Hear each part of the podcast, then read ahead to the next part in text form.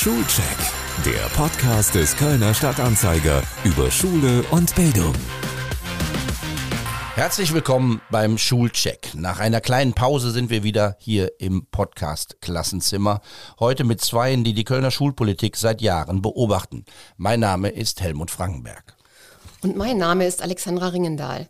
Wir machen heute mal etwas, was es in diesem Podcast so noch nicht gab. Wir versuchen uns mal mit einer Bestandsaufnahme zum Jahresende. Die Kölner Schulen in der vierten Welle, die Verunsicherung, wie es weitergeht, ist groß. Schulschließungen soll es nicht mehr geben, aber nicht wenige haben das Vertrauen in die, die zu entscheiden haben, verloren. Alexander Ringendahl ist in der Lokalredaktion des Kölner Stadtanzeiger für das Thema Schule in Köln zuständig. Die Redakteurin ist Mutter von zwei Töchtern im Teenageralter. Daher spielt das Thema Schule bei ihr nicht nur beruflich, sondern auch privat am Familientisch eine große Rolle. Helmut Frankenberg ist aus dem Gröbsten raus. Die Söhne sind aus dem Haus. Das Thema Schule ist, zumindest privat, abgehakt.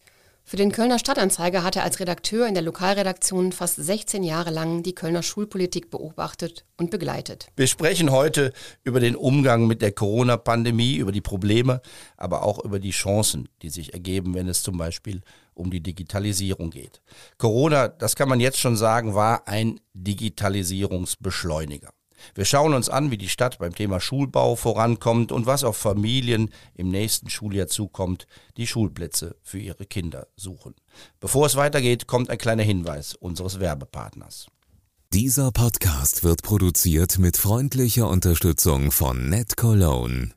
Seit über 20 Jahren stellt das Unternehmen Kölner Schulen einen kostenfreien Internetanschluss zur Verfügung und treibt aktuell den wichtigen Ausbau der Gigabit-Vernetzung weiter voran. Vielen Dank an NetCologne.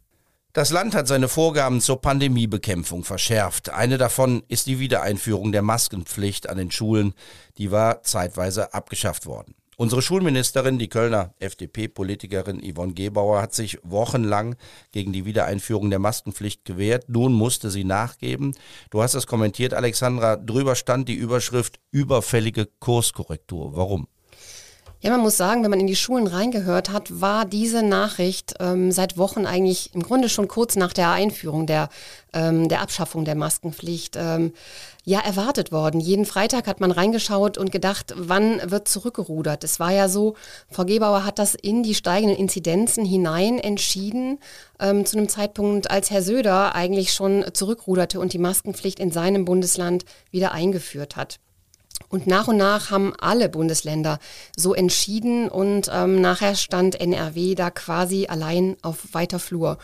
Und wenn man in die Schulen reinhört oder reingehört hat, hat man eben auch in den letzten Wochen viele Beispiele gehört. Also in Porz an der Grundschule war in einem Schlag an einem Freitag waren elf Pools positiv. Das heißt, elf Klassen wurden nach Hause geschickt und da die Gesundheitsämter auch mit der Auflösung der Pools durch diese Überlastung nicht mehr nachkommen, ähm, bedeutet das eben für sehr, sehr viele Kinder zu Hause sitzen. Ähnlich in der Gesamtschule Katharina Henott. Auch da gab es eben massenweise Fälle und ganze Klassen saßen zu Hause. Und durch die Maske, die jetzt wieder getragen wird, ähm, reduziert man nicht nur auf sehr preisweite Weise das Infektionsrisiko. Es ist eben ja auch so, dass viele Schulleitungen erleichtert sind, weil weniger Kinder in Quarantäne geschickt werden müssen und jetzt eben die Sitznachbarn eben nicht mehr nach Hause geschickt werden und das eben für viele Kinder Entlastung bringt. Gleichzeitig ist jetzt auch die Verantwortung nicht mehr bei den Kindern, äh, die da immer für sich entscheiden mussten. Trage ich jetzt eine Maske, trage ich nicht? Was sagt meine Mutter? Was, was meinen die anderen? Eine große Verantwortung, die da auf den Kindern lastete, die ihnen da jetzt genommen wurde. Und man muss sagen, erstaunlicherweise sind die Zahlen ja in Köln in den Schulen nicht durch die Decke gegangen. Sie sind gestiegen, aber jetzt nicht exponentiell. Was aber daran lag, dass ähm, über 90 Prozent der Schüler weiter freiwillig Masken getragen haben. Zumindest in den Schulen, wo ich nachgefragt habe. Ich habe mal so testweise in wirklich allen Schulformen, Grundschule, äh, Hauptschule, Realschule, Gesamtschule, Gymnasien durchgefragt. Und das war einhellig so, dass äh, natürlich vor Ort irgendwo dafür geworben wurde, dass aber auch den Kindern, den Schülern auch klar war, dass sie das tun und dass die auch ein Eigeninteresse hatten, ihren, äh, ihren Schulalltag abzusichern. Jetzt kann man natürlich sagen, äh, dass in dieser Corona-Zeit auch vieles äh, ja symbolischen Wert hat, ne? Und die Politik Dinge beschließt, die vielleicht gar nicht so viel bringen. Also wenn du sagst, 90 Prozent haben sowieso eine Maske getragen, kann man natürlich fragen, wieso muss man dann noch so lange darüber diskutieren, diese Pflicht wieder einzuführen? Dann geht es letztlich um ein, zwei Kinder pro Klasse. Ne? Äh, ja, wobei das eben auch in Köln ebenso war. Ne? Also ich weiß, im Ruhrgebiet zum Beispiel, da gab es sehr, sehr viele Schulen, ähm, gerade Brennpunktschulen, wo gar kein Kind mehr Maske getragen hat, wo das durch die Decke gegangen ist. Also dass so ein Agreement mit einer Solidarität gelingt, ist ja auch nicht überall, nicht überall gegeben. Es hat eine ähm, Umfrage gegeben der Kölner Stadt Schulpflegschaft. Also die Diskussion war ja im vollen Gange schon über Wochen. Und dann haben die sich die Mühe gemacht, mal alle Eltern anzuschreiben und nach ihrer Meinung äh, zu fragen, was die Maskenpflicht angeht. Vorher haben wir sehr viel berichtet, auch über die Statements von Lehrerverbänden, von Interessenverbänden, äh, die eben alle sagten, Frau Gebauer liegt falsch, lasst uns die Maskenpflicht wieder einführen. Und dann haben aber doch eine, hat eine große Mehrheit der Eltern gesagt, wir sind eigentlich gegen die Maskenpflicht. Ne? Also das äh, zeigt manchmal auch so ein bisschen, dass so die Wahrnehmung ja so auf den gerichtet ist, der am deutlichsten und am lautesten seine Präsenz zeigt. Und ganz viele Eltern hätten es eigentlich gern gehabt, wenn die Maske gefallen wäre oder waren dafür, dass sie fällt. Ne? Wobei man sagen muss, diese Umfrage startete in die steigenden Inzidenzen mhm. rein. Die ist nicht erst vorige Woche, ähm, sondern das war eine Abfrage mit einem Stand von vor dreieinhalb Wochen. Und natürlich ist sowas ein dynamisierendes, äh, ein dynamisches Geschehen. Ähm, glaube ich auch zu Hause, auch bei den Eltern. Und natürlich gab es auch Erleichterung dafür, gerade für die Kleinen wieder mit Mimik arbeiten zu können und äh, die Kinder wieder ganz zu sehen. Und ähm, ich glaube, hätte die Stadtschulpflegschaft diese Umfrage drei Wochen später gemacht, wäre da was anderes bei rausgekommen. Das ist jetzt meine Vermutung. Ich glaube, wichtig ist, dass so Diskussionen auch irgendwann aufhören. Ne? Also wenn dann, äh, dann wird entschieden, also das ist ja das, wonach sich viele auch sehnen, trefft Entscheidungen, äh, dann sind wir schon wieder eine Diskussion los und es geht weiter und die Belastung für die Kinder, es ist auch von Mobbing gesprochen worden in, in einzelnen Klassen, wo eben Kinder die Maske ausgezogen haben, die ist dann weg. Ne? Also wie du gesagt hast, äh, da, auch das hat einen Wert, ne? wenn so eine Diskussion zu Ende ist. Die Verantwortung von den Kindern zu nehmen, das finde ich wichtig und gleichzeitig muss ich sagen, ich bin auch froh, wenn ich nicht mehr über die Maskenpflicht berichten muss und wenn es einfach jetzt so definiert ist und nicht mehr immer mitschwingt. Mhm. Es gibt ein ähnlich gelagertes Aufregerthema, sage ich mal, die, die Diskussion um Luftfilter in Klassen, wo eben äh, man oft hört, hätten alle Klassen schon diesen, diese, diesen Luftfilter, diese Technik, ging es heute viel besser. Nicht selten sind das Firmen, die das kundtun, die solche Luftfilter herstellen. Die Stadt Köln tut sich sehr schwer mit der Anschaffung dieser Luftfilter und äh, Gesundheitsexperten haben auch mal im Schulausschuss behauptet, die Dinger bringen eigentlich gar nichts und gleichzeitig, oder sie bringen nicht genug. Ähm, gleichzeitig sagen Eltern, wir würden gerne selbst die äh, äh, Technik anschaffen, auch bezahlen. Auch das will die Stadt nicht wirklich unterstützen. Wie ist da der Stand der Dinge jetzt? Also da muss man zum einen sagen, ähm, da liegt auch viel erstmal Verantwortung auf Seiten des Landes oder der Länder. Es gab eben einen großen, großen Fördertopf auch von Bund und Land äh, für solche Luftfilter und dann hat aber die haben die Länder es nicht geschafft, eigentlich sich bis Ende August, Anfang September gab es noch nicht mal Förderrichtlinien dafür. Das heißt, eigentlich ist es dann immer erstmal leicht, der Stadt den schwarzen Peter zuzuschieben, aber man konnte sich darauf ähm, nicht einigen. Und gleichzeitig gab es eben, gerade weil es nicht unumstritten ist, wie wirksam die sind, auch unterschiedliche Empfehlungen. Das Umweltbundesamt hat sich auch sehr lange gezogen mit der Empfehlung, weil es eben ergänzend Sinn macht, äh, aber Lüften eigentlich unschlagbar ist. Das muss man vorweg schicken. Und ähm, im Angesicht dieser Schwierigkeiten hat sich dann aber der Kölner Rat, die Kölner, Kölner Politik hat sich dann entschieden, quasi freiwillig zu sagen, in unseren Klassen soll das dastehen, wo die Schulen es gerne hätten. Das heißt, auf eigene Kosten, auf Kosten der Stadt wurde das ähm, angeboten und auch bei den Schulen abgefragt, wer das haben möchte. Das war eben deutlich mehr, als sehr, sehr viele Kommunen gemacht haben, aber natürlich auch zu einem relativ späten Zeitpunkt, wo natürlich der Markt leergefegt war. Dann gab es eben noch vor Weihnachten, äh, äh Entschuldigung, vor den Sommerferien konnte man dann noch in so einer Ad-Hoc-Bestellung 300 Geräte bestellen. Ähm, die sind dann auch erst jetzt vor ein paar Wochen aufgestellt worden in Grundschulen, also da, wo Kinder sich nicht impfen lassen könnten. Aber ähm, ja, das Gros der Schulen wartet noch. Und bei der Abfrage war herausgekommen, dass 4700 Geräte als Bedarf angemeldet wurden. Das hat man auch sehr, sehr schnell nach den Sommerferien ähm, erhoben. Das Problem ist, dass auch da wieder die Bürokratie davor ist. Also ist, die Voraussetzung ist eine europaweite Ausschreibung, die für 10.000 Geräte gemacht wurde. Es hat bis vor zwei, drei Wochen gedauert, bis überhaupt die Ausschreibung beendet war. Und jetzt dauert natürlich, weil die so komplex ist, diese Ausschreibung, die Auswertung auch wieder Wochen mit dem Ergebnis, dass zusammen mit den Lieferengpässen eigentlich auch ähm, auf absehbare Zeit die Geräte äh, erstmal nicht in den Klassen stehen und in vielen Schulen auch nicht mehr damit gerechnet wird, dass die vor Frühjahr auch kommen. Und bei den CO2-Ampeln, da war Köln eigentlich auch früh dran und sie haben gesagt, aus eigenem ähm, Antrieb bestellen wir für alle Klassen CO2-Ampeln, die dann eben anzeigen, wann ist die Luft verbraucht, wann muss ein Fenster geöffnet werden.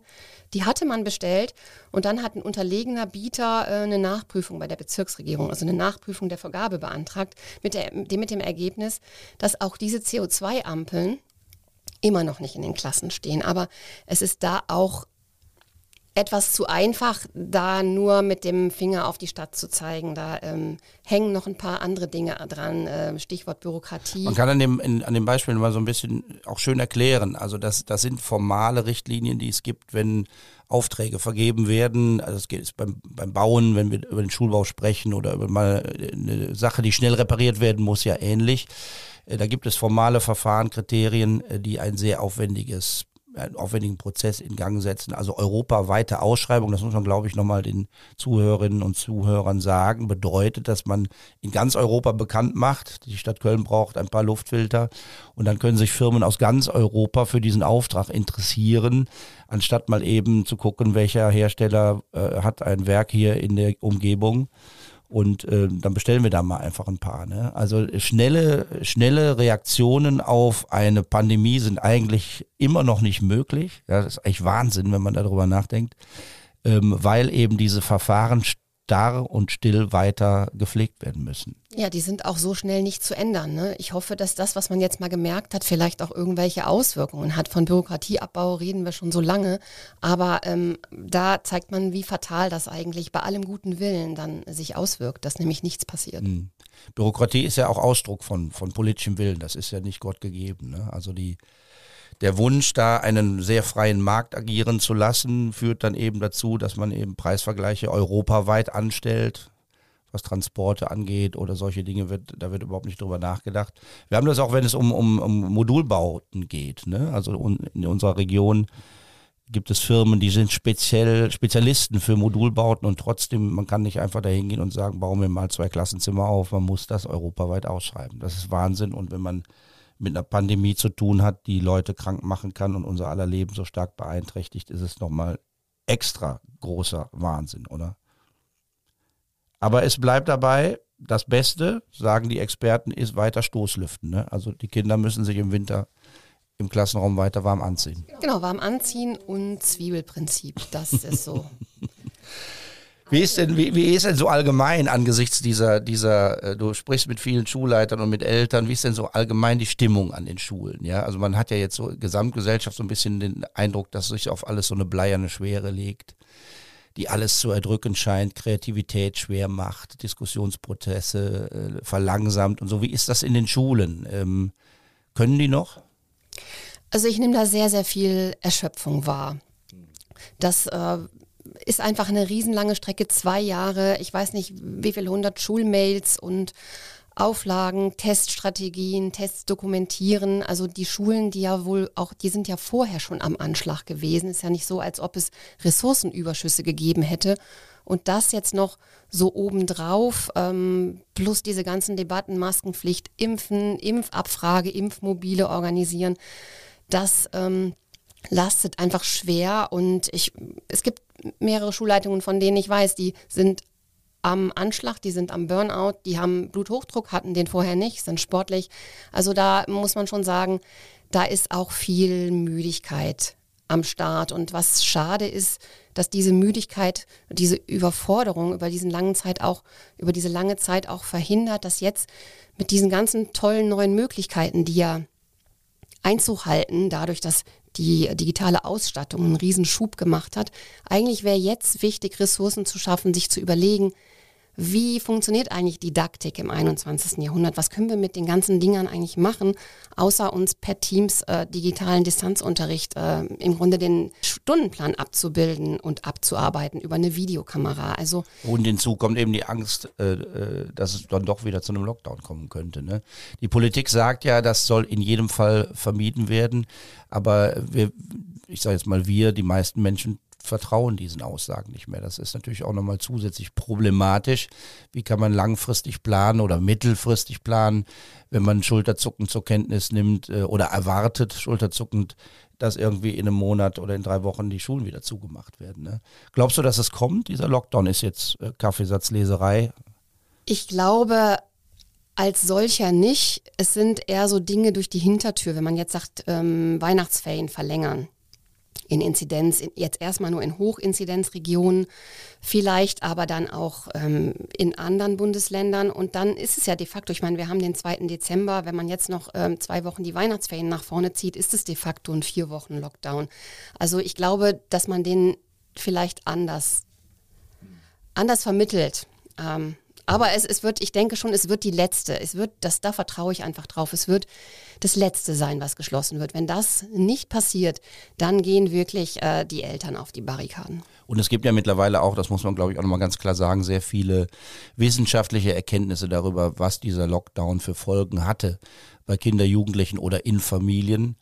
Ähm, es gibt da so eine Schätzung unter äh, Bildungsexperten, dass eben es tatsächlich ein, ein, ein Viertel der Kinder geben wird, die sogar profitiert haben beim Lockdown. Das sind die, die optimale Voraussetzungen zu Hause haben, eigenes Zimmer haben, eigenen Computer haben, Eltern, die sich kümmern, die da, da, wo Platz ist, wo ein Garten ist, also die ohnehin schon privilegierten Kinder, die haben vielleicht durch diese Lockdown-Situation, durch diese besondere Form des Unterrichts sogar profitiert. Aber dann gibt es eben sehr viele, äh, wo das ganz anders war. Und es gibt so eine große Gruppe, wo man nicht so genau weiß, wie das äh, sich langfristig auswirkt, diese, diese Phase der geschlossenen Schule.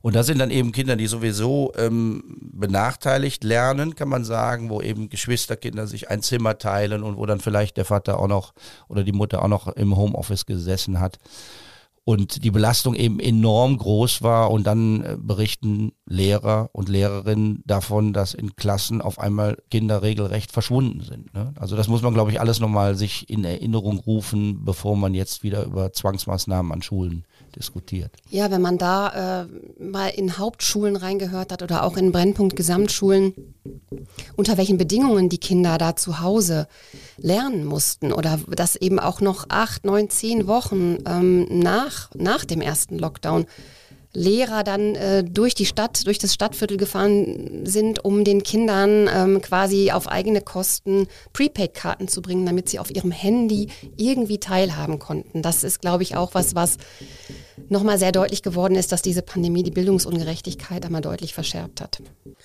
Wobei ähm, ich wichtig finde, jetzt nicht immer nur den Fokus auf diese Lernlücken zu legen, um zu sagen, ja, das wurde nicht geschafft und das wurde nicht gemacht und das kannst du nicht. Was noch viel wichtiger ist, ähm, ein Schulleiter sagt zu mir, wir müssen jetzt Lebenslücken schließen und nicht Lernlücken, dass die Kinder so vieles nicht gehabt haben, auch im Miteinander und auch teilweise viele Dinge gar nicht mehr können, in einer sozialen Gruppe so zu arbeiten. Oder wer Erstklässler ist und sein letztes Kindergartenjahr im, im, im Grunde ohne Kindergarten verbracht hat, dass da ganz andere Dinge im Argen liegen, als immer nur zu sagen, der Stoff war nicht und der nicht und was kannst du und was machen wir für eine Erhebung, damit wir genau wissen, was du alles nicht gelernt hast. Du hast es eben schon angedeutet, ähm, oder wir haben schon beide angedeutet, die, die Corona-Pandemie war auch ein Digitalisierungsmotor.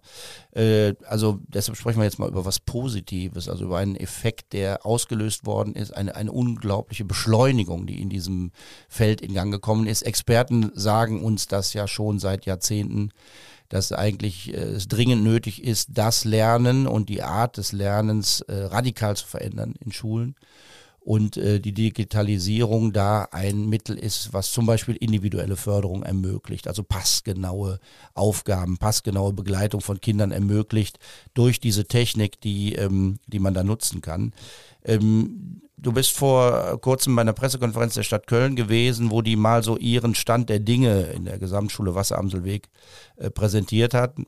Das, die Perspektive ist tatsächlich, dass jedes Kölner Kind ein iPad hat und mit diesem iPad nicht nur in der Schule arbeitet, es wird nicht nur ausgeliehen, sondern äh, man nimmt es mit nach Hause. Es ist wie, ein, wie das Heft, was man sonst im Schulranzen hatte. Ähm, das könnte dadurch ersetzt werden. Man arbeitet damit zu Hause weiter.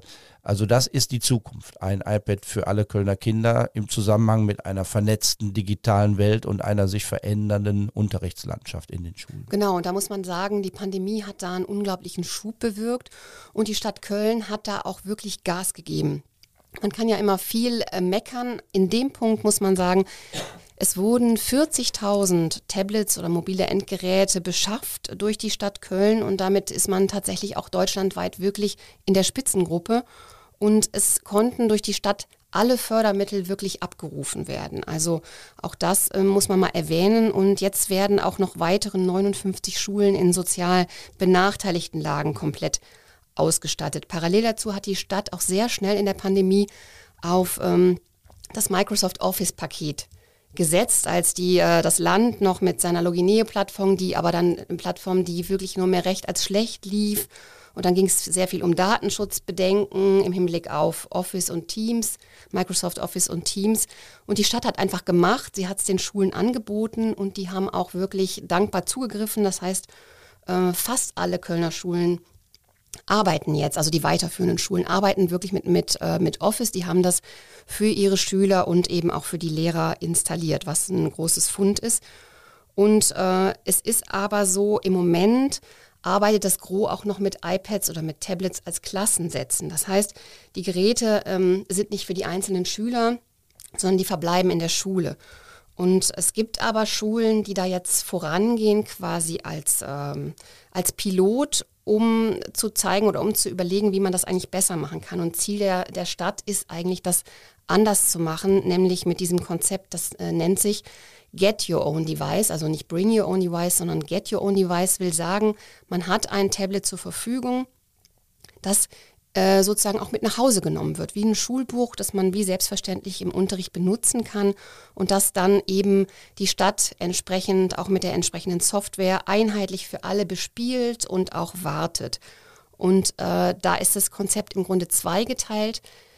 Die, Wasser, die Gesamtschule Wasseramselweg, die praktiziert das schon seit geraumer Zeit und ähm, Eltern, die das finanziell können, finanzieren ihrem Kind dieses Tablet quasi vor dem Beginn der fünften Klasse. Und da, wo das eben mit den finanziellen Ressourcen ein bisschen schwieriger ist, da äh, übernimmt die Stadt das. Und in dem Fall war das eine 50-50-Lösung. 50 Prozent der Eltern haben das so finanziert und 50 Prozent der Kinder haben das durch die Stadt bekommen. Und eigentlich ist das Ziel, das genau so zu machen, um eben nicht zu sagen, okay, jetzt nehmen wir mal das Tablet-Paket heute für die und die Stunde, sondern das quasi zu einem natürlichen Hilfsmittel oder einem ganz normalen Hilfsmittel im Alltag zu machen. Und da liegt eben auch die Chance, den, den, den Unterricht dann auch wirklich digital umzugestalten, wenn ich das nicht nur einfach für eine Kurzrecherche austeile und dann wieder einsammle. Hm, wie alt sind deine Töchter? Die sind 13 und 15. Weil ich äh, erinnere mich so, also meine sind ja raus, habe ich gesagt, also es gab ja immer auch heftige Diskussionen in den, äh, auf den Elternabend, wenn es um dieses Thema ging, wie geht man mit digitalen Geräten um und da gab es dann immer dieses Argument, das lenkt die Kinder ja nur ab und da spielen die dann mit und machen Blödsinn und chatten miteinander, habe ich immer gedacht, kann man mit Papier auch machen, ne? viel Blödsinn und auf die Idee, Papier aus dem Schulgebäude zu verbannen, ist vorher auch keiner gekommen. Ne? Also da wurden auch Briefchen geschrieben und Papierflieger gebastelt. Das ist vielleicht ein schräger Vergleich, aber es zeigt im Grunde, dass die, die Skepsis bei vielen Eltern früher noch sehr, sehr groß war, wenn es um diese Dinge geht. Ist das überwunden? Was würdest du sagen? Ist das eine Diskussion, die ja so fünf Jahre zurückliegt und jetzt anders läuft oder gibt es das immer noch? Also ich glaube, da haben schon die letzten zwei, drei Jahre wirklich eine, ähm, ein Umdenken eingeleitet, das schon ja eigentlich Konsens ist, Konsens ist dass, dass diese Geräte ein Teil des Schulalltags von Kindern 2021, 2022 einfach sein werden. Die Frage ist immer die Frage des Maßes. Also ich erlebe schon das Bedürfnis, dass man sagt, es geht jetzt nicht um sowohl als auch. Es geht nicht darum, immer nur mit dem Stift zu arbeiten oder immer mit dem Tablet, sondern auch die Dinge miteinander wirklich zu verweben. Und es hat ja trotzdem noch einen Wert, Vokabeln, quasi handschriftlich aufzuschreiben und sie wirklich durch den Körper zu schicken. Das ist ja auch ähm, ja neurologisch erwiesen, dass das eine andere Behaltefunktion ist. Das heißt, es kann jetzt auch nicht darum gehen zu sagen, wir tippen jetzt nur noch auf den Geräten rum und nutzen nicht mehr den sinnlichen Aspekt wirklich des Schreibens, des Skizzierens. Ähm, aber auch da ähm, habe ich jetzt gelernt, auch von meinen Kindern, dass die Dinge sich sogar technisch jetzt verweben. Das heißt, es kommen immer mehr Kinder, die ähm, jetzt diese Tablets haben und die mit einem speziellen ähm, Apple Pen genau das verbinden, nämlich die Handschrift und den Computer. Das heißt, die machen ihre Notizen quasi digital, aber mit einem Stift und verbinden diese beiden Elemente. Denn das sind ja die Welten, die verwoben werden wollen. Die analoge ist ja nicht per se schlecht und digitale ist, das Digitale ist nicht per se gut. Und auch da erlebe ich so eine große Dynamik. Und da sagen dann manche Lehrer, ich möchte das aber nicht. Ich möchte, dass du mit dem Stift schreibst. Andere sagen, hey, finde ich gut. Da ist so sehr viel Dynamik drin, glaube ich. Man muss, glaube ich, den Zweiflern auch nochmal sagen, welche Riesenchance in dieser Technik steckt, die eben äh, eine Vernetzung im Grunde bis hin zu einer weltweiten Vernetzung ermöglicht. Also die Kinder können auf eine Art und Weise in Kontakt mit anderen treten, aber auch auf vorhandenes Wissen zugreifen. Ja, also es ändert sich ja auch die, die Rolle des Lehrers. Der ist nicht mehr der liebe Gott, der vorne steht und nur das Wissen vermittelt, sondern das Wissen ist ja da. Er ist derjenige, der sagt, wo man die Dinge findet, die man recherchieren kann. Aber dieses, diese Technik ermöglicht auch, dass man eben tatsächlich Kinder passgenau fördern kann. Ne? Also wenn man sich das bis jetzt, das ist eine Devise, eine Leitidee, individuelle Förderung, das soll sein, aber wie das in der Praxis funktionieren kann, haben ja oft viele noch nicht so richtig beantwortet. So, mache ich jetzt für jedes Kind ein separates Arbeitspapier? Wie kontrolliere ich, was das Kind mit dem Arbeitspapier macht? Das wird natürlich durch die Technik alles sehr viel einfacher. Und wenn wir uns vorstellen, dass Lehrer dann auch in die Lage versetzt werden, mit dieser Technik gut umzugehen, dann sind tolle Dinge möglich. Ne? Und äh, auch in Naturwissenschaften kann man wunderbare äh, Dinge machen. Also es geht nicht darum, das iPad ist nicht das Unterrichtsziel, sondern es ist ein Hilfsmittel wie ein Stift, wie ein Heft, wie ein Papier. Ähm, und es kann dann auch noch Schulbücher ersetzen. Auch das muss man sagen. Ähm, die müssen nicht mehr geschleppt werden, sondern es ist im Grunde alles drin in diesem flachen Tablet. Ne?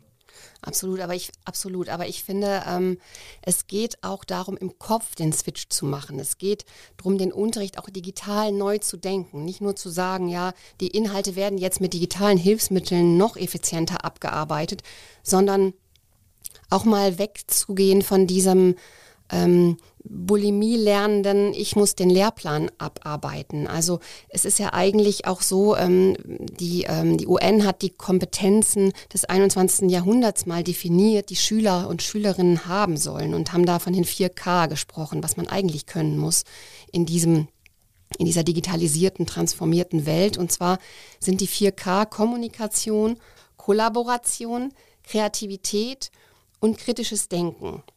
Und ich denke, da muss das Undenken noch stattfinden, dass es eben nicht mehr nur darum geht, Lerninhalte abzuprüfen. Und da ist im, im Moment, erlebe ich da sehr viel so Graswurzelbewegungen, dass auch ja, Lehrer, die da vorangehen, versuchen, die, die Prüfungskultur zu verändern, weil es steht ja dahinter, solange ich sowieso immer nur frage, ja, und was kommt dann in der nächsten Klausur, so lang kann sich eigentlich auch das Lernen nicht verändern. Und es gibt in, äh, jetzt, es gibt zum Beispiel ein äh, Institut für zeitgemäße Prüfungskultur. Und der Mitbegründer, einer der führenden äh, Köpfe dieses Instituts, ist Oliver Schmitz. Der ist Schulleiter der, des Kaiserin Theophanu Gymnasiums in Kalk. Und da geht es eben weg von dieser schriftlichen Einzelleistung auch mal zu überlegen, wie kann man eigentlich Dinge abprüfen, außer mit einem Stift. Also wir haben überall die Tablets und dann sitzen wir in der Klausur wieder alle mit dem Stift und mit den Blättern. Dazu sagen, wie kann das denn anders sein äh, und wie geht das denn zusammen? Und da werden dann eben zum Beispiel, gibt es da sowas wie Open Media Klausuren, wo die Schüler auch wirklich die Rechercheelemente mit haben. Die dürfen recherchieren. Da geht es darum, wie recherchiere ich richtig und wie leiste ich dann vielleicht den Transfer bei einer Abfrage. Und da geht es nicht mehr darum, die Fakten selber quasi aufzuschreiben. Oder er hat sowas ähm, installiert, das heißt ähm, ähm, Master or Die. Das heißt, es ist ein Konzept, dass ich vorher eine Analyse schreibe und die Möglichkeit habe, so oft wie ich möchte, digital meinem Lehrer diese Klausur, quasi diese Analyse zurückzuschicken. Der macht mir dann quasi über Teams Verbesserungsvorschläge und ich habe die Möglichkeit, meine Arbeit immer weiter zu verbessern. Und äh, vorher vereinbare ich auch mit dem Lehrer so eine Art Notenziel. Und wenn ich dann sage, ich will jetzt eine 2 schaffen, dann kann ich eben mit Hilfe dieses Lehrers die wirklich vielleicht schaffen. Und äh, Master or Die heißt entweder ich schaffe es ähm, or Die heißt dann nehme ich eine 5 in Kauf. Und ich glaube, was man auch sagen kann, ist, dass äh, eine eine, eine, ein Talent oder eine Fähigkeit ganz neue Bedeutung äh, gewinnt, nämlich die Präsentation von Ergebnissen. Ne? Also das war, was man früher, wenn man mal ein Referat vorgetragen hat, als wir noch so zur Schule gingen, ne? wo dann der eine konnte ablesen, der andere nicht und so. Jetzt erleben wir Kids, Kinder, die mit diesen technischen Möglichkeiten richtige Präsentationen vorbereiten können und sich vor die Klasse stellen können und das auch zeigen können oder auch Leuten, die nicht zur Klasse gehören. Das ist total beeindruckend, finde ich. Also ich bin auf der Helios-Schule gewesen, die so ein Natur Naturwissenschaftsprojekt hatten, da haben tatsächlich kleine Gruppen von Schülern, die mit Computern, mit kleinen Robotern gearbeitet haben, mit Drohnen gearbeitet haben, die Aufgabe eigene Beiträge zur Rettung der Welt. Also es ging, war, war eine richtig große Nummer. Also ähm, wie zur Rettung der Welt zu leisten. Also wie schafft man in dürre Regionen Wasser ran? Wie kann man Verkehrsprobleme in Städten lösen, äh, Zustellprobleme in Städten lösen, solche Dinge. Und da haben sich dann Siebtklässler mit so einer anspruchsvollen Aufgabe beschäftigt. Aber die, die Krönung dieser Bewältigung der Aufgabe war dann eben nachher auch, natürlich wurde auch das wieder digital gefilmt, damit es in die weite Welt hinaus gesendet werden konnte. Die Krönung war, das zu präsentieren. Und das waren unfassbar tolle Leistungen, die ich da gesehen habe von ganz jungen Menschen, die selbstbewusst tatsächlich Lösungen für eine bessere Welt präsentiert haben. Oder wir haben mit dem Kölner Stadtanzeiger ja die Aktion Facts for Future gemacht. Da gab es ja einen Wettbewerb für Schulen, wo man sich bewerben konnte und sich Gedanken machen konnte über ähm, ja, die Zukunft dieses Landes. Anlass war die Bundestagswahl. Und wir haben viele, viele tolle Beiträge äh, bekommen und eine Jury hat dann hinterher entschieden, was sind so die besten Beiträge. Und es gab eine Veranstaltung im Tanzbrunnen. Tausend Leute, die da als Publikum saßen, andere Schüler, Eltern, Lehrer. Und die Gewinner, die Kids, sind auf diese Bühne gekommen und haben vor tausend Leuten in diesem Tanzbrunnen mit Stolz und geradem Rückgrat ihre ihre Wettbewerbsbeiträge, die wir da prämiert haben, präsentiert. Ich war wirklich äh, total beeindruckt.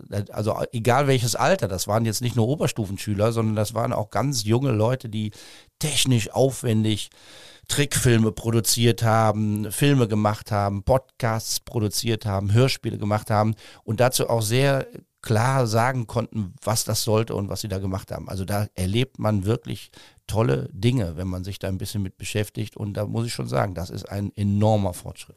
Und man muss natürlich sagen, es gibt natürlich Schulen wie der Wasseramselweg oder die Helios-Schule, die da eben auch qua Ausstattung ähm, weit vorne sind. Aber ähm, ich glaube, flächendeckend ist es so, dass Fünftklässler PowerPoint-Präsentationen lernen und auch präsentieren können. Und ich sehe da auch so ein bisschen diesen Generationswechsel drin. Ich stehe da auch manchmal staunend davor, mit welcher Attitüde auch so schon die Kleinsten die Dinge auch vortragen können. Aber das ist eben auch tatsächlich die Kultur, die die über Instagram, YouTube, YouTube, das ganze Leben ist eben ähm, die Selbstinszenierung, aber auch die Präsentation von Inhalten über diesen Weg. Das heißt, es ist so eine Geübtheit, dass es gar nichts mehr von dem hat, oh weia, ich muss mich da vorne hinstellen, was wir vielleicht noch kannten und hat dann noch einen Zettel in der Hand und hat es vorher hm. sich noch fünfmal vorgesprochen.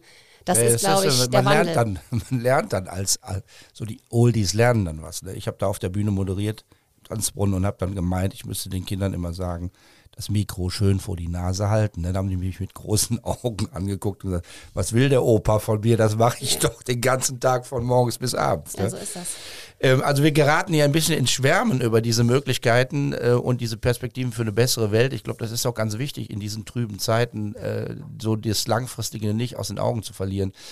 Ähm, wie ist das denn mit den Lehrern? Also da müssen wir, glaube ich, nochmal drüber sprechen, denn die sind zum Großteil noch anders ausgebildet worden. Die sind tatsächlich in ihrem Selbstverständnis oft dann doch noch die alten Wissensvermittler. Und dann muss man natürlich auch wissen, unser Bildungssystem in Deutschland kennt keine unmittelbare unmittelbares Verhältnis zwischen Arbeitgeber und Arbeitnehmer. Die Lehrer sind relativ frei in dem, was sie tun. Wir haben Konzepte wie in der Helios-Schule, wo ein sehr intensiver Austausch der Lehrenden stattfindet, die permanent reflektiert über das Sprechen, was sie tun. Aber es gibt eben auch noch viele, ja, so eher so klassische Schultypen, wo die Tür zugeht im Klassenzimmer und keiner so genau weiß, was denn der Lehrer jetzt an modernen Dingen oder auch an alten Dingen äh, da äh, an Präsentationsformen und Unterrichtsformen ähm, praktiziert in seiner Klasse. Also die Lehrer müssen sich ja auch dramatisch umstellen und neu orientieren. Also es gibt so diese Aussage vom Wissensvermittler hin zum Motivator, zum Moderator. Da ist ja so die spannende Frage, ob das schon alle so verinnerlicht haben und ob auch so machen. Ne? Ja, das Manko ist halt tatsächlich, wie du gesagt hast, dass es ja eigentlich Lehrer sein ist ein Stück auch so ein Closed Shop. Ne? Die Tür geht zu und du machst das, du machst das so, wie du das denkst, aber es gibt eben auch ähm, da wenig Transparenz auch untereinander in den Kollegien. Also dass man sich zum Beispiel mal gegenseitig ähm, hospitiert und mal sagt, ich komme mal zu dir gucken und wir sagen uns mal gegenseitig, hm, was, da hätte ich eine Idee für dich oder so. Das hat keine Kultur. Es ist schon ein Einzelkämpfertum und es kommt so ein bisschen drauf an, wie Schule, wie Schulleitung auch schafft, alle damit ins Boot zu holen. Das war natürlich zu Beginn der Pandemie ähm, sehr gegeben, weil da die affinen Lehrer, das sind nämlich die Jungen, ne, die, die unter 30 sind, die gerade im Job stehen, die haben die Alten dann mitgenommen, haben sozusagen Mikroschulungen gemacht. Also die Jungen haben die Alten wirklich geschult und jedem, der zu den älteren Kollegen gehörte, älter heißt jetzt hier vielleicht 45 oder 40, muss man sich ja auch mal vorstellen, haben sich dann dankbar da angedockt. Wichtig ist das natürlich jetzt auch, nochmal auf eine breite Basis zu stellen und zu gucken, dass wirklich auch jede Lehrkraft ähm, ja auch solche Schulungen wahrnehmen kann, wahrnimmt und dann ähm, ja und dann da auch auf den Zug aufspringt. Aber es wird immer so sein, denke ich, dass die Jungen diejenigen sind, die das vorantreiben und die auch solche Plattformen suchen, wo sie sich auch darüber austauschen. Es gibt zum Beispiel sowas wie Twitter-Lehrerzimmer.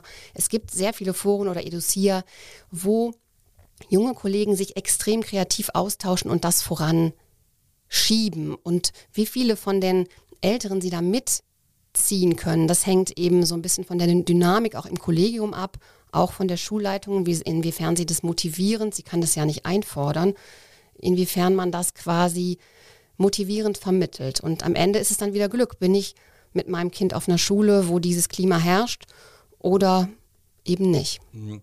Es ist nicht nur Glück, glaube ich, sondern man muss Eltern auch ermutigen, ähm, auf solche Dinge Acht zu geben und darauf zu pochen. Ne? Also ähm, klar, Eltern machen, ersetzen nicht den Job des Lehrers, aber es gibt ja so den Hinweis, zum Beispiel, wenn jetzt viele unterwegs sind und sich überlegen, was ist denn die, die beste Schule für mein Kind, für einen Erstklässler, Erstklässlerin oder für, für einen Fünftklässler, dann auch genau zu fragen, ähm, wie sieht's aus mit der digitalen Ausstattung? Stehen die iPads da nur im Regal oder ist man schon weiter? Gibt es ein digitales Unterrichts-, ein Lernkonzept, äh, auf das man sich geeinigt hat? Und dann kann man natürlich auch permanent äh, begleitend gucken, was machen denn die einzelnen Lehrer und Lehrerinnen im Unterricht. Und da kann man schon auch fragen. Ja, stelle ich mir auch nicht so, nicht so einfach vor, da jetzt äh, als Eltern mit einzelnen Lehrern darüber zu diskutieren, ob und wie weit sie jetzt digitale Medien einsetzen. Also. Na, man muss ein bisschen Druck machen, oder? ich glaube, eine Sache müssen wir vielleicht noch mal kurz erwähnen, weil die so ein bisschen vor lauter Euphorie untergeht. Es wird, du hast es gesagt, äh, einigen Schülern wird das iPad bezahlt von der Stadt, ähm, anderen aber dann nicht. Und das ist dann so diese berühmte Frage, wo ist denn die Grenze? Ne? Und dann hat in, ganz oft so, sagen wir mal, die, die ganz normale Familie, die zwei, drei Kinder hat, oft so das Nachsehen, die müssen das Ding dann kaufen. In Deutschland haben wir eigentlich Lernmittelfreiheit. Eigentlich müsste der Staat, müsste die Stadt allen kostenlos die Technik zur Verfügung stellen, so wie das theoretisch auch mit Schulbüchern sein müsste. Aber auch da zahlt man ja schon seit vielen Jahren äh, immer wieder zu oder ganz, muss ein Buch kaufen oder Lektüre kaufen. Früher haben wir den dicken Dirke Weltatlas alle immer kaufen müssen, wo nie einer reingeguckt hat. Ne? Oder dieses, diesen mega teuren Taschenrechner, den man da vor zwei Jahren äh, als Oberstufeneltern anschaffen sollte mit Funktionen, die wahrscheinlich nie gebraucht wurden. Das kann das iPad ersetzen, aber ich glaube, da muss man auch nochmal politisch diskutieren, ob das richtig ist, dass eben ein Teil der Eltern das Ding bezahlen muss, wenn billig ist es ja nicht, und ein anderer ähm, eben nicht. Finde ich auch, könnte man darüber diskutieren, wobei ich da jetzt am Wasseramselweg, da waren auch Elternvertreter mit dabei. So ein bisschen auch rausgehört habe, okay, das macht aber auch einen Unterschied und dann haben wir es auch, dann gehört es uns auch und dann können wir das auch weiter nutzen und das kann man dann auch ähm, anderweitig nutzen. Also dass es eher so darum ging, wie vielleicht mit dem Dirke, den hat man jetzt immer noch im Regal stehen und guckt da rein. Ähm, du guckst noch in Dirke? Äh, passiert bei uns manchmal, wenn eine Frage auftaucht, also nicht regelmäßig, aber dass, äh, dass es eben so war, dass das Lehr als Eltern auch dachten, ja klar, es ist ein Investment, ähm, aber dann haben wir das Gefühl, es ist auch unsers und es ist nicht eine quasi Dauerleihgabe äh, städtisch, so wie bei einem Buch, was man dann eben irgendwie wieder zurück. Wir müssen ähm, zum Ende dieses äh, informativen Schulpodcasts, den wir hier machen, wir zwei so ein bisschen auch noch über das kommende Schuljahr sprechen. Es gibt Familien in Köln, die mit großer Sorge ähm, jetzt die nächsten Wochen verbringen, weil sie eben einen Schulplatz für ihre Kinder suchen. Und wir wissen dass in Köln gibt es davon zu wenig, weil die Stadt über Jahre, Jahrzehnte kann man fast sagen, zu wenig neu gebaut hat. Und man wundert sich natürlich, denn äh, Demografie ist ja nichts, was vom Himmel fällt. Ja? Also Bevölkerungszahlen kann man ablesen und Geburtenzahlen sind seit Jahren bekannt und wir wissen auch, dass die steigen seit Jahren. Aber beim Schulbau ist die Stadt nicht mitgekommen. Es fehlt an Schulplätzen und ähm, auch wenn es jetzt heißt, rechnerisch, zum Beispiel bei den Gymnasien, sollte es irgendwie passen, muss man eben sagen, die Plätze sind höchst ungleich verteilt und sie sind nicht überall da in der Zahl vorhanden, wo dann eben auch die Familien mit Kindern wohnen. Also es gibt wieder Probleme, auf die wir dazu rollen und das ist natürlich, wer selbst das schon mal erlebt hat mit einem Kind, was er an einer Schule angemeldet hat, das ist ein mega Drama für Familien, da äh, diese Auswahlverfahren mitzumachen, nicht genau zu wissen, wie eine Schule entscheidet, äh, wen sie aufnimmt, dann zu Hause zu bangen, wann kommt der Anruf, wann kriege ich Bescheid, da fließen Tränen, da werden, ähm, ja, da ist, da ist unglaublich viel Druck drin. Und das kommt jetzt wieder auf viele Kölner Eltern zu. In, der, in diesem Jahr haben wir das erlebt, dass es heftige Demonstrationen und Protestzüge in Köln gab, wo eben Eltern auch gesagt haben, Frau Reker, Oberbürgermeisterin Reker, beenden Sie die Schulplatzlotterie. Das ist natürlich eine etwas verkürzte Forderung gewesen, weil Frau Reker eigentlich gar nicht so wirklich zuständig ist, denn wir bewegen uns hier auch in einem sehr undurchschaubaren Dickicht deutscher Schulpolitik mit sehr verworrenen Zuständigkeiten. Das Gesetz sagt, zuständig ist eigentlich die Schulleitung, wenn es um die Aufnahme der Kinder geht. Gleichzeitig haben wir Landesgesetze, wir haben eine Stadt, die mitmacht und wir haben eine Politik, die Wünsche äußert. Also es wird wieder haarig und ähm, es gibt eine wichtige Botschaft, die jetzt so durchsickert und die die Stadt auch transparent machen will, die das Anmeldeverfahren an weiterführenden Schulen dramatisch verändern könnte. Man hat das gesetzlich geprüft und die Botschaft lautet, man kann sich an so vielen Schulen anmelden, wie man möchte. Bis jetzt gab es einen Erstwunsch, einen Zweitwunsch. Aber jetzt ist die, die Aussage ganz klar von der Bezirksregierung bestätigt, Ihr dürft eure Kinder an so vielen Schulen anmelden, wie ihr wollt. Du bist mit den Schulleitungen in Kontakt, Alexander. Was sagen die? Da kommt natürlich eine, ein riesen Berg an Arbeit auf die zu, wenn sich jetzt die Eltern mit ihren Kindern an sieben, acht, neun Schulen anmelden. Äh, ist das, äh, droht Chaos? Ja, die haben natürlich Sorge davor, vor diesem Chaos, vor diesem riesigen Mehraufwand und vor der Tatsache, dass sich das dann vielleicht eben, äh, was ja letztes Mal beklagt wurde, aber dann eben dadurch, durch dieses Verfahren wieder so super lange hinzieht, bis für alle Klarheit besteht. Und man muss sich das mal vorstellen, wenn ich an sechs Schulen anmelde, statt an zwei, früher an zwei, habe ich einfach so enorme Anmeldeüberhänge, dass, ähm, dass dann vielleicht einzelne Schulen da mit 400 Anmeldungen stehen die Stadt bastelt noch so an dem Verfahren. Ne? Also man kann auch nicht so genau sagen, wie sie die Kuh vom Eis kriegen, weil die Politik, also die Schulpolitik im Stadtrat ja weiterhin darauf pocht, dass es einen Erst- und Zweitwunsch geben soll. Irgendwie verträgt sich das nicht mit der Idee der Mehrfachanmeldung. Irgendwie sind das zwei verschiedene Verfahren. Ne? Ich hab, mir fehlt so ein bisschen die Fantasie, wie man das übereinbekommt. Ja, die Fantasie fehlt mir auch. Und ich habe auch nochmal im drüber nachdenken gedacht, wenn ich mir jetzt überlege, jede Familie hat ja quasi eine Wunschschule. Ne? Da redet man drüber und irgendwann kommt man drauf, das wäre jetzt unser Ort.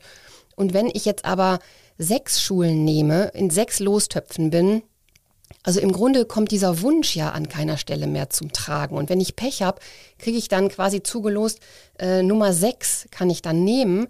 Aber dann hat es eigentlich, es hat ja eh mit der freien Schulwahl schon nichts mehr zu tun. Aber es hat durch dieses fehlende, diese fehlende Ranking, Dimension hat es eigentlich nur noch was von Zufall. Und nehme ich dann nur drei Schulen, weil ich dann nur in drei Töpfen bin, oder nehme ich sieben und kriege dann Nummer sieben, die ich eigentlich gar nicht wollte? Ich frage mich, wie komplex eigentlich da die Meinungsbildung am Abendbrottisch sein soll, um da zu einem Weg zu kommen. Ich fand es so schon schwierig, mit Erst- und Zweitwunsch taktisch zu überlegen, ist, das war ja bis jetzt die Aufgabe, ne? wenn man den Zweitwunsch angegeben hat, ist es eigentlich ein realistischer oder gebe ich dann ohnehin eine Schule an, die auch voll ist? Also da war ja auch schon Taktik am Start. Nur wie man taktisch agieren soll vor dem Hintergrund dieses Verfahrens, da fehlt mir die Fantasie. Und ob man dann sagt, nehmen Sie drei, nehmen Sie fünf oder nur zwei, ich weiß es nicht. Du wirst das weiter intensiv verfolgen. Das wird sicherlich noch manche spannende äh, Diskussion zur Folge haben. Wir müssen natürlich noch mal ganz klar sagen, dass dieser ganze, ganze Mist, der damit verbunden ist, mit diesem mit diesem Stress, der in Familien entsteht. Du hast eben gesagt, wir haben im Grunde keine freie Schulwahl mehr in dieser Stadt. Man kann ja noch einen Schritt weitergehen und sagen, wir haben auch noch nicht mal mehr eine freie Schulformwahl. Wenn man nämlich das Dilemma an den Gesamtschulen mal mit einbezieht, äh, muss man eben sagen, da werden äh, seit Jahren hunderte bis tausend Kinder jedes Jahr abgelehnt, weil wir zu wenig Gesamtschulplätze in dieser Stadt haben. Und das ist ja eine enorme Zahl. Ne? Bei den Gymnasien geht es darum, kriege ich die, die Lieblingsschule oder kriege ich den Zweitwunsch, Drittwunsch, was weiß ich. Ne? Bei den Gesamtschulen gibt es sogar eine ganz klare Option, du kriegst gar nichts von dem, was du dir wünschst. Ja? Also das ist ja unglaublich heftig.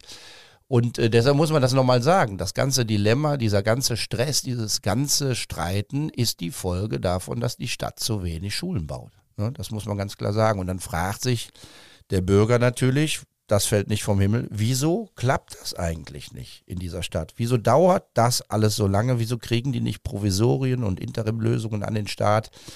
Ähm, ich fand es immer total nervig. Jedes Jahr musste man dasselbe schreiben. Ja, es hat sich auch über Jahre nichts wirklich geändert. Natürlich wird immer mal wieder eine neue Schule eröffnet, aber es ist immer zu wenig. Ne? Hast du äh, irgendwie eine Erklärungsidee, warum das nicht, warum die Stadt das nicht auf die Reihe kriegt? Ja, wir hatten ja mal im gemeinsamen Interview mit der Frau Ritter, äh, hatten wir das ja auch angesprochen, also mit das der ist Schul die Leiterin des Amtes für Schulentwicklung. Genau, und sie hat dann äh, da auf das Stichwort, das hatte ich mir gemerkt, Schnittstellenproblematik hingewiesen und auch nochmal gesagt, ja, es sind eigentlich elf verschiedene Dienststellen, da sind wir wieder bei dem Thema Bürokratie. An einem Schulbau sind elf verschiedene Dienststellen beteiligt. Und jetzt ist ja, hat die Stadt ja erkannt, dass das irgendwie auf Dauer so nicht geht, wenn in den nächsten zehn Jahren 54 Schulen fehlen. So ist ja die Zahl, mit der da operiert wird. Man hat ja jetzt umgestellt auf, äh, zumindest bei, dem, bei den äh, letzten Schulmaßnahmen, Schulbaumaßnahmenpaketen, jetzt auf endlich auf Total- und Subunternehmer zu gehen, um nämlich diese Zahl, also diese, diese Jahreszahl, also normaler Schulbau kostet, dauert wohl von, äh, von der Planung bis, zum, bis zur Eröffnung zehn Jahre. Und man hat jetzt eben die Hoffnung, mit diesen Subunternehmern oder Totalunternehmern da schneller unterwegs zu sein. Und wenn man mal auf die auf das neue Gymnasium in Löwenich, Zusestraße schaut, da ist ja mit einem Totalunternehmer gebaut worden und da ist jetzt auch wirklich gelungen, ein Jahr nach der Grundsteinlegung den Rohbau abzuschließen und mit der Innenausstattung zu beginnen. Das heißt, der Weg ist, glaube ich, jetzt erkannt. Nur der Weg bis zur Erkenntnis, der war einfach überbordend lang. Und zu dieser Schwierigkeit der Realisierung des Baus kam oder kommt ja noch dieses riesige Problem Flächenkonkurrenz, dass da eben, dass es einfach schlicht keine Flächen gibt. Und wenn man dann welche eruiert, hat man dann ständig äh, den Konflikt Klimaschutz versus Bildungsanspruch der Kinder. Also auch das ist ähm, eben sehr, sehr schwierig. Und, und, und es wird nicht richtig diskutiert, habe ich so den Eindruck. Ich habe ja vor der letzten Kommunalwahl angenommen, dass dieses Thema Flächennutzung, also ich benutze mal bewusst nicht das Wort Flächenverbrauch, was immer benutzt wird, sondern ich sage mal Flächennutzung. Die Fläche wird nicht verbraucht, sondern sie wird genutzt dass das ein total wichtiges Thema im Kommunalwahlkampf wird. Ist es aber nicht geworden und ähm, ist vielleicht zu kompliziert. Ich weiß es nicht. Es wird immer dann für die Leute interessant, wenn es eben um eine Wiese geht, die in ihrer unmittelbaren Nachbarschaft ist. Ne? Dann äh, laufen die Protestierenden los. Aber wir haben mittlerweile, glaube ich, so ein bisschen auch den, den Zustand an der Gesamtschule Ossendorf, kann man das, glaube ich, ähm, deutlich machen die eben, da gibt es eine Wiese in der Nähe, oder Wiese ist es eigentlich gar nicht, eine Brachfläche in der Nähe, wo man eine provisorische Lösung für einen vorgezogenen Schulstart eigentlich machen könnte. Die Stadtverwaltung hat das eruiert, die kann die, diese Fläche benennen und sie hat sie noch nicht einmal der Politik mehr vorgeschlagen. Also sie hat sich noch nicht mal mehr getraut, diese Fläche vorzuschlagen, weil sie fest davon ausgegangen ist, dass man ihr das nicht genehmigt. Also es findet schon so im, im Vorfeld so eine Abwägung statt, die dann am Ende dazu führt, dass wir äh, über bestimmte Dinge gar nicht mehr streiten können und diskutieren können, äh, weil klar ist, ja, die Fläche, die muss unbebaut bleiben. Ne? Also das ist eine ganz schwierige Gemengelage da.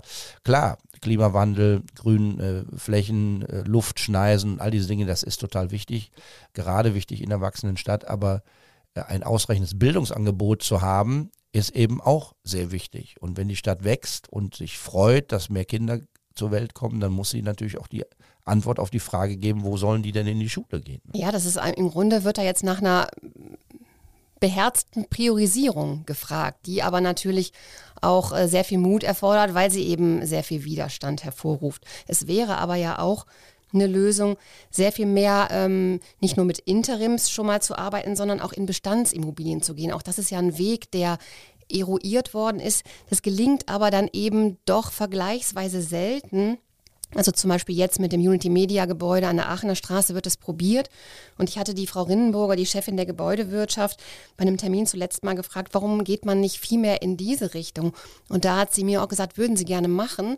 Aber immer dann, wenn man Gebäude äh, checkt, fällt einem dann auf, dass sich auch das wieder eben sehr, äh, sehr beißt mit den gesetzlichen Landesvorgaben an die Raumzuschnitte, an die Höhen. Da muss die Flurhöhe so und so hoch sein und die Flurbreite so und so breit. Das heißt, auch da ist der Pragmatismus wieder nicht möglich, weil eigentlich auf Landesebene so hohe Vorgaben an Schulbauten gestellt werden, dass diese ganzen Büro Geschichten. Ich meine, in der Innenstadt, wie viele Gebäude werden da perspektivisch leer stehen? Wie gut könnte man da vielleicht irgendeine Innenstadtschule errichten? Nur wenn der Flur so und so breit und äh, weiß ich nicht, der Brandschutz da und da, dann geht all das nicht. Und all dieses unkonventionelle Denken hat dann schon sofort sein Ende. Und dann müssen wir halt Bäume fällen. Es gibt ja seit, seit Jahren Ideen, was man machen kann. Und auch da stellt man dann fest, sie werden nicht wirklich beherzt umgesetzt. Ich finde zum Beispiel immer sehr große Sympathie für die Idee gehabt, Berufsschulstandorte in der Innenstadt aufzugeben, denn das sind mobile Schüler, die kommen zum Teil motorisiert zur Schule, die sind anders unterwegs als jüngere Schüler. Diese Berufsschulstandorte dann an äußere äh, Ränder der Stadt zu verlegen oder außerhalb der Innenstadt neu zu platzieren mit modernen Gebäuden und dann diese Innenstadtstandorte freizugeben für neue äh, Gesamtschulen und Gymnasien. Ne? Das ist auch eine uralte Idee, aber es ist an noch keiner einzigen Stelle mal gemacht worden. Man versteht es nicht. Ja, es braucht einfach so diesen Mut zu sagen, wir gehen jetzt diesen Weg und wir schauen mal und den auch wirklich mutig nach vorne zu tragen, auch gegen Widerstände, weil es gibt ja immer die Widerstände und die Bedenkenträger und die Bürokratie. Wir könnten noch viel sprechen. Das war eine, eine interessante Dreiviertelstunde, die wir zwei jetzt hier miteinander in unserem Podcast-Klassenzimmer äh, verbracht haben. Das war es äh, beim Schulcheck, unserem kleinen Schulpodcast. Am Mikrofon waren Alexander Ringendahl und mein Name ist Helmut Frankenberg. Bleiben Sie achtsam, aber auch gelassen. Tschüss. Schulcheck